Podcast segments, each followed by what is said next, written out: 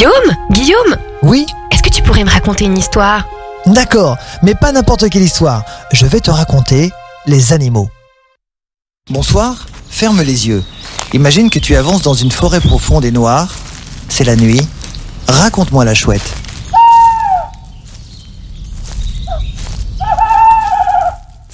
C'est quoi la différence avec un hibou? On dit souvent que la chouette est la femelle du hibou. Eh bien, c'est faux.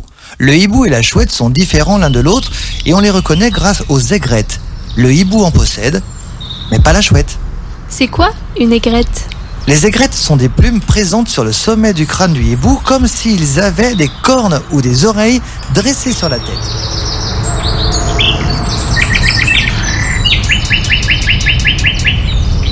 Pourquoi les voit-on souvent la nuit?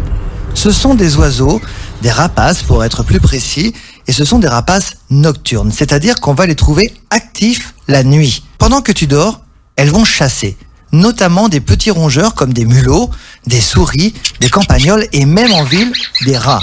Mais sais-tu que certaines chouettes peuvent également consommer des oiseaux, y compris des pigeons, des amphibiens, des chauves-souris et des insectes? Tout y passe, à condition qu'il y ait chasse. On ne voit pas leurs oreilles? Est-ce qu'elles entendent bien?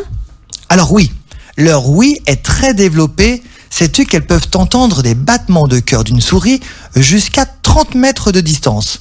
Et elles voient très très bien, et ce grâce à leurs yeux qui sont extrêmement sensibles.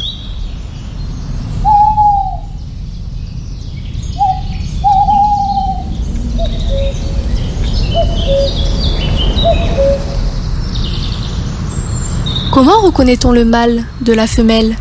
Ce n'est pas toujours évident de les distinguer car ils n'ont pas d'organes reproducteurs visibles, si tu préfères. Ils n'ont ni zizi, ni zézette. En revanche, on reconnaît chez certaines espèces le mâle de la femelle par la couleur, par leur taille ou par leur poids. Prenons l'exemple de l'une des chouettes les plus connues du cinéma américain, la Harfang des Neiges ou encore la célèbre Edwige dans Harry Potter. Eh bien pour cette espèce, il faut savoir que le mâle a un pelage blanc avec parfois quelques points noirs bruns, tandis que la femelle est entièrement parsemée de points noirs sur un pelage blanc. Ainsi, vous l'aurez compris, Edwige n'est pas une femelle, mais bien un mâle. Mais